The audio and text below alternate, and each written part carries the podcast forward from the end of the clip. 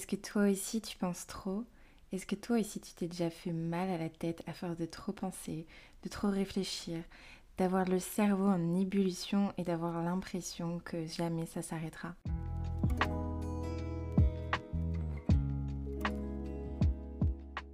Si c'est le cas, bienvenue au club et bienvenue dans ce nouvel épisode de podcast où nous allons parler du fait justement de trop penser. Et à travers cet épisode, j'aimerais justement t'apporter des astuces, quelques petits conseils que moi j'ai pu tester et approuver par rapport au fait justement de trop penser, d'être dans ce overthinking comme ils disent en anglais, excuse-moi pour mon accent franglish, mais quand on arrive voilà plus à s'arrêter de penser et qu'on est totalement submergé par ses pensées ou par ses émotions ou également par ses angoisses. Parce que oui, le fait de trop penser peut être pour la plupart et potentiellement en tout cas en, majorité amené euh, chez les personnes qui sont hypersensibles ou chez les personnes qui ont aussi un terrain déjà de base anxieux. Quels peuvent être les signes que tu penses trop ou probablement trop en tout cas? Par exemple, tu peux avoir de la fatigue mentale, tu peux tout le temps être dans l'inquiétude constante ou surinterpréter les choses, tout le temps penser si tu as bien fait ci, si tu as bien fait ça, si ce que tu as dit était mal ou pas assez bien. Tu peux avoir aussi de grandes difficultés à lâcher prise, à te détendre, à penser à des scénarios euh, catastrophiques ou improbables aussi constamment, à avoir un flot continu et comme un fond de petites voix en exponentielle de pensée et avoir énormément de mal à faire de choix. Alors c'est sûr que vu comme ça, on se dit ok effectivement ça ressemble beaucoup à l'hypersensibilité ou aussi à de l'anxiété. Effectivement, comme je vous le disais en début d'épisode, c'est souvent ces personnes-là qui vont être confrontées à ça. Et je sais de quoi je parle puisque, encore une fois, je fais partie de la team hypersensible et de la team anxiété. Ok, vous allez me dire, mais c'est bien beau Céline, on est super content de savoir qu'on est dans le même bateau, mais du coup, qu'est-ce qu'on fait? Le but justement de ces épisodes avec le concept un petit peu de réflexion avec moi-même, c'est justement de pouvoir apporter des réflexions aussi avec vous-même, mais aussi des pistes justement de solutions, des pistes d'exploration pour justement que vous puissiez tester des choses, expérimenter des choses qui marcheront sur vous, puisqu'il y a certaines choses qui marchent pour moi, mais qui marcheront peut-être pas pour vous que j'ai pu remarquer quand c'était le cas pour moi et que j'avais vraiment tendance à trop penser et à me perdre dans ces pensées et à avoir vraiment envie d'avoir un bouton off tellement c'est pesant, tellement c'est submergent, c'est tout simplement des fois, je sais que ça va être bateau, vraiment, je, sais qu'au fond vous allez me dire, oh là là, mais Céline, ton conseil est tellement bateau, mais c'est clairement le cas, c'est de revenir au moment présent à chaque fois que j'avais un flot de pensées qui était tout le temps euh, submergent, eh bien je me disais à un moment donné, ok stop, là prends 5 minutes pour toi, pose-toi et respire. Reviens dans ton corps,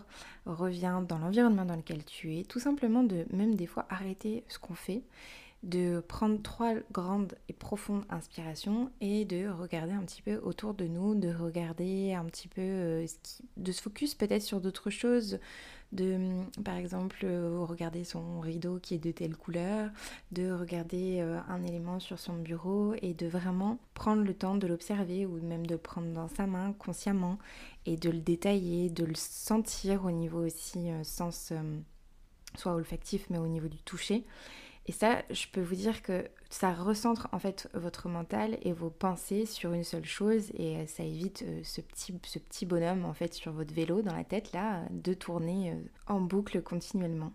Parce qu'en fait c'est simple, mais quand on pense trop, on est souvent en train soit de ruminer au niveau du passé, par exemple à se demander si j'ai bien fait ci, et si ça s'était passé comme ça, est-ce que ça aurait été différent, ou alors d'anticiper aussi le futur. Imagine si jamais il se passe ci ou s'il se passe ça, etc. Et bien entendu, je ne te dis pas que c'est chose facile. Encore une fois, moi je suis aussi en apprentissage sur toutes ces choses-là. C'est des fois plus facile et d'autres pas forcément. Ça va dépendre des jours, ça va dépendre encore une fois du mood aussi. Mais je me surprends de plus en plus, en tout cas, à observer ce genre de pensée et à me recentrer tout simplement sur le moment présent. Donc ça clairement, oui c'est un conseil bateau, mais c'est le conseil, on va dire, le plus important parce que c'est le conseil qui vous servira dans toute votre vie pour n'importe quelle situation, pour une situation justement de stress, d'anxiété, peu importe en fait, c'est vraiment la base de tous les conseils, se revenir dans le moment présent. Je sais qu'on vous le rabâche beaucoup, mais ce n'est pas pour rien, preuve en est, puisque plus vous allez revenir au moment présent, vous sur vous, sur vos ressentis, peu importe, et bien plus ça calmera votre flot de pensées, plus votre corps se relâchera et plus justement les pensées seront plus légères et aussi plus simples au fur et à mesure de cet exercice qui sera pratiqué plus quotidiennement, bien évidemment. Les choses que j'ai pu mettre aussi en place pour éviter de trop penser ou pour sortir voilà un petit peu de, de ce flot continu de, de pensée, c'est de faire des to-do list. Je suis une grande des to-do list. Les personnes qui me connaissent pourront vous le dire et pourront en témoigner. Parce que vraiment, je pense que j'ai à peu près toute la papeterie euh, chez moi, entre les carnets, euh, les fameuses to-do, les calendriers. Je suis vraiment une fan inconditionnée de tout ce qui va être to-do list. Mais en même temps, c'est ce qui me permet justement de relâcher mon mental, ma charge mentale, de préparer potentiellement euh, mes semaines pour euh, justement éviter de me coucher avec la tête remplie d'infos et de préparer eh bien, tout ce que je vais avoir à faire aussi dans ma journée, principalement en tout cas les... ce que je me fixe surtout c'est un peu la méthode, je ne sais pas si vous connaissez cette méthode 3-2-1, je l'avais vue sur le... encore une fois on ne réinvente pas la roue, mais je l'avais vue sur la page Insta de Robin, alors je ne connais plus son nom de famille, mais qui partage plein d'astuces et de conseils d'organisation, de productivité, etc. Et en fait, cette méthode 3-2-1, c'est la méthode de trois tâches à faire absolument, donc les plus importantes de votre journée, les deux tâches qu'il va rester, enfin s'il vous reste du temps, donc c'est des tâches bonus, et la dernière, c'est une activité détente plaisir pour se récompenser et euh, pour se reposer aussi accessoirement, bien évidemment, après cette journée. Et depuis que j'ai cette méthode, eh bien déjà ça m'évite de faire des to-do list à rallonge. Et du coup, j'applique vraiment ce principe de trois tâches à faire absolument, les plus importantes de ma journée, plus sur de une activité détente. Et ensuite, si vraiment eh bien, il me reste du temps comme il le préconise dans cette méthode, et eh bien, potentiellement je vais en rajouter deux autres. Mais grâce à ça, ça me permet vraiment de programmer mon système de pensée, mais surtout mes journées, et de pouvoir euh, être sûr d'être bien organisée et donc éviter de me dire que j'ai oublié telle ou telle chose, de rajouter la charge mentale et voilà, de rentrer dans ce cercle vicieux de pensée en continu. Ce qui peut aller un petit peu dans la continuité du premier conseil avec les to-do list, c'est aussi de me mettre des deadlines pour m'aider à prendre des décisions, vu que c'est chose euh, compliquée pour moi et pour beaucoup de personnes, j'imagine, comme dans notre cas, eh bien c'est de pouvoir arriver à parfois me positionner sur euh, une certaine deadline en me disant par exemple si je dois faire une tâche ou quelque chose absolument euh, pour je sais pas justement 3 4 jours après, et bah de vraiment me l'imposer, de vraiment me le noter et d'être sûr de pouvoir faire cette chose-là avant, de pas la procrastiner, parce qu'en fait le fait de procrastiner, c'est juste qu'on qu'on repousse la chose, qu'on la remet au lendemain, mais quoi qu'il arrive, si vous la remettez au lendemain, en fait, ça veut dire que vous l'aurez pas fait le jour même, certes, mais du coup, le lendemain, vous avez déjà d'autres choses à faire. Donc, ça veut dire que cette, tâche-là se rajoute aux choses que vous avez à faire aussi le lendemain. Et donc, c'est encore pire au niveau de la charge mentale. Donc, moi, personnellement, j'ai je trouvais que c'était encore pire dans ce sens-là aussi de trop penser, de, flux de pensée euh, qui amène cette fameuse charge mentale si jamais on procrastine trop ou qu'on repousse trop les choses. Donc c'est pour ça que de me mettre des deadlines, déjà d'une, ça m'aide à prendre des décisions, mais ça m'aide aussi justement à éviter de procrastiner. Et dans un sens, à être aussi plus productive. Encore une fois, pas d'obligation, euh, enfin comment dire, pas de pression. Il y a bien évidemment des choses qui sont flexibles.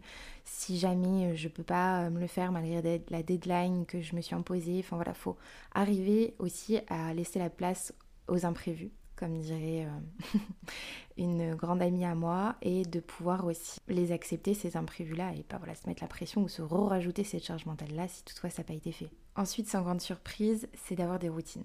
Le fait d'avoir des routines le matin, des routines le soir, je peux vous assurer que vraiment ça change la donne au niveau des pensées. Pareil, il y a des fois où j'ai des routines qui sont très hum, intuitives et donc qui sont pas en pré-mâché, genre absolument il faut que je fasse ci, ça, ça euh, le soir, le matin.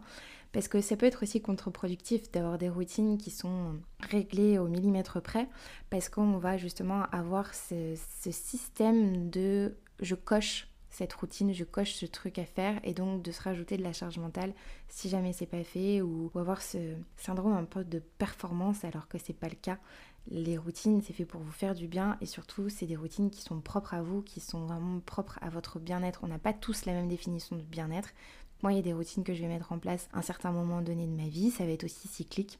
Mais en tout cas, ce que j'ai pu remarquer, le fait d'en avoir, que ce soit donc la routine du matin ou la routine du soir, comme par exemple bah, éviter le soir d'avoir trop mon téléphone euh, avant de dormir et de plutôt lire un bouquin ou d'écrire euh, dans mon carnet pour écrire mes pensées, de mettre simplement peut-être aussi une petite brume d'oreiller sur euh, sur celui-ci pour m'aider à, m'endormir plus vite ou à m'apaiser. C'est des petites choses, c'est des petites actions, mais qui mises bout à bout et ben, me permettent d'éviter de trop penser en fait tout simplement et surtout de m'apaiser et d'être plus détendue et donc du coup si je suis plus apaisée et plus détendue j'ai moins de flots de pensées qui viennent ou qui surviennent comme ça tout le temps incessamment. L'autre conseil que je peux vous donner aussi et que j'expérimente de plus en plus c'est d'accepter d'accepter de ne pas pouvoir tout contrôler, d'accepter que des fois j'aurai pas forcément toutes les réponses à mes questions. Ça c'est quelque chose qui est vraiment très difficile pour moi parce que depuis toute petite je suis constamment en train de poser des questions consciemment en train de poser des questions, des fois même existentielles, sur, euh, sur des choses un peu bateau. Je me souviens que des fois, je demandais à ma mère pourquoi le ciel est bleu,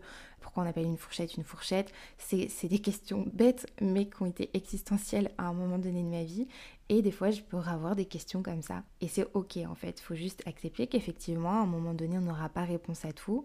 On peut aller chercher l'info, hein. on peut très bien aller justement regarder, se documenter, se renseigner.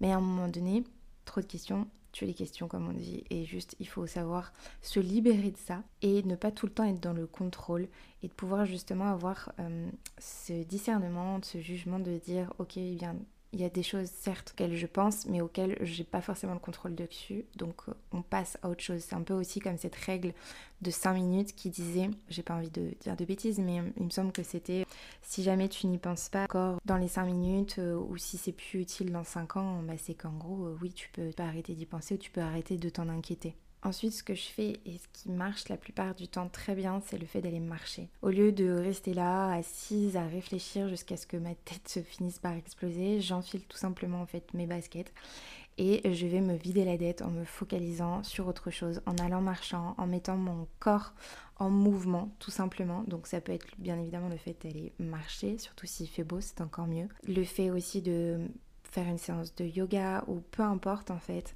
mais tout simplement de mettre mon corps en mouvement. Le fait qu'il soit en mouvement en plus va permettre d'oxygéner forcément votre cerveau, mais donc d'avoir cette sensation d'avoir moins de surplus en fait de pensée. Et si on veut, on peut très bien soit le faire en conscience, dans le silence, mais on peut aussi euh, le faire avec de la musique pour euh, se booster un petit peu en termes d'énergie ou en profiter pour écouter un podcast. Ce que je fais également qui marche beaucoup et qui me met moi personnellement dans un état méditatif et je préfère largement cultiver ces états-là de méditatif euh, par rapport à juste méditer en tailleur par exemple surtout, c'est de faire des activités manuelles.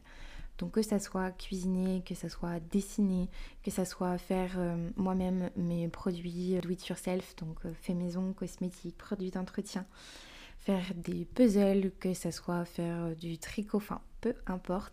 Tout ce qui va être activité manuelle, moi souvent j'ai tendance en plus à me mettre vraiment dans une ambiance euh, très cocooning, avec une petite musique un peu en fond jazzy, un petit fond, euh, vous savez, de cheminée là qu'on trouve sur YouTube euh, ou sur Netflix, une petite bougie. Et alors là, vous êtes sûr que je vais être à fond dedans et surtout que ça va me permettre d'être dans ma bulle et donc de pas avoir ce flot de pensée. Clairement, c'est suspendu dans le temps ces moments-là et c'est le, pense vraiment que c'est quasi les seuls moments où je suis pleinement et consciemment dans le moment présent avec moi-même à ce que je fais. Et encore une fois, le fait de, revenir à ces sensations, que ce soit dans la matière ou au niveau euh, sensoriel, il n'y a rien de mieux pour revenir au, moment présent, il n'y a rien de mieux pour être dans cet état, encore une fois, méditatif, et donc d'être euh, tout simplement détendu, relâché et de ne pas avoir ce flux de pensée. Et ensuite, le dernier conseil que je peux vous apporter, potentiellement que j'en oublie d'autres, mais c'est pas grave, on en rediscutera si vous le souhaitez, vous n'hésiterez pas à m'envoyer un petit message si vous voulez qu'on échange sur le sujet, ça reviendra peut-être à ce moment-là. Mais c'est sans grande surprise, surtout si encore une fois vous me connaissez bien, c'est d'écrire tout ce qui me passe par la tête. J'ai vraiment plusieurs carnets, encore une fois, et j'ai un carnet qui est un vide-poche mental, où là, clairement, c'est juste simplement des fois des mots sans forcément faire de phrases ou de longs paragraphes ou d'avoir de la syntaxe, etc. Je vais venir y mettre tout ce qui va me, pomper un petit peu euh, l'air et l'esprit et déposer en fait tout ça par écrit. Donc ça peut, comme je disais, être juste des mots, hein. ça peut juste être, je sais pas, euh, tristesse, trop plein, euh, charge mentale, colère, comme ça peut être aussi des bouts de phrases bien évidemment. Mais la plupart du temps, c'est vraiment ce carnet vide-poche mental qui m'aide quand j'ai trop de pensées et que je pense continuellement. Et sinon, je vais aussi bien évidemment avoir le côté un peu journaling, donc là un peu plus d'introspection, mais qui me permet encore une fois d'être dans le moment présent, d'être dans le ressenti, d'être à l'intérieur avec moi-même. Ou alors ça peut être aussi tout simplement euh, voilà le, concept euh, de gratitude. Quoi qu'il arrive en fait c'est de principalement poser à plat ces mots et ces mots MAUX et de voilà prendre cette habitude d'avoir un petit carnet, d'écrire, de décharger euh, ses émotions, de décharger son mental. Je vous assure que vraiment à partir du moment où vous implémentez ça dans votre quotidien, ou même pas dans votre quotidien mais dans votre semaine, enfin le plus souvent possible, vous allez voir une différence au niveau de vos pensées. Si c'est quelque chose qui vous tracasse et qui vous pèse au quotidien de trop penser, de des fois de ouais, juste d'en avoir marre en fait, d'avoir cette ces pensées, euh, enfin ces pensées incessantes qui tournent en boucle, essayez, juste essayez. Essayez ce concept de vide poche mentale et vous n'êtes même pas obligé si vous voulez de l'écrire. Vous pouvez très bien prendre votre téléphone, aller sur l'application dictaphone et aussi le parler tout simplement, sans que c'est du sens, mais déposer en fait, tout simplement. Ne gardez pas tout ça pour vous, parce que de toute manière, la plupart du temps, quand on a un trop plein de pensées, c'est ça, c'est qu'on garde trop de choses en nous et que ça a tout simplement besoin d'être sorti, d'être extériorisé. Écoutez, voilà, je crois que c'est à peu près tout ce que je voulais vous partager par rapport à ce sujet. Je pensais pas que l'épisode serait aussi long et finalement, une fois qu'on se met à partager plein de choses, voilà, ça ne s'arrête plus. Bien évidemment, je serai heureuse de pouvoir échanger avec vous sur le sujet. Si vous avez envie qu'on en discute, vous n'hésitez pas à m'envoyer un petit message. N'hésitez pas à prendre le temps d'intégrer, d'infuser tout ce dont je viens de vous partager et surtout d'expérimenter. Ça va être propre à vous. Donc essayez, testez et vous verrez ce qui marche le mieux pour vous. Encore une fois, ça peut être aussi en fonction de votre journée, en fonction de votre énergie. Il y a des choses qui vous soulageront, il y a des astuces, des conseils que je vous ai donnés qui vous permettront un petit peu mieux d'apaiser ces pensées-là, le fait d'avoir euh, un esprit en ébullition. Mais comme euh, à d'autres moments, peut-être que cette technique-là, cette méthode-là ne marchera pas. C'est ok, vous retesterez plus tard, mais en quoi qu'il arrive, vous trouverez forcément quelque chose qui vous convient, j'en suis certaine. En tout cas, si c'est trop pesant, ne restez pas comme ça. Et vous pouvez aussi tout à fait en parler autour de vous. Et si jamais ce n'est pas le cas, eh bien n'hésitez pas à m'envoyer un petit message et qu'on en discute ensemble. Et bien entendu, si vous avez d'autres tips à partager, je suis grandement également preneuse. Ça me fait toujours plaisir d'avoir vos retours. Je vous souhaite en attendant de vous retrouver pour un prochain épisode une belle soirée, une belle après-midi, peu importe quand est-ce que vous écouterez cet épisode. Et je vous dis à bientôt.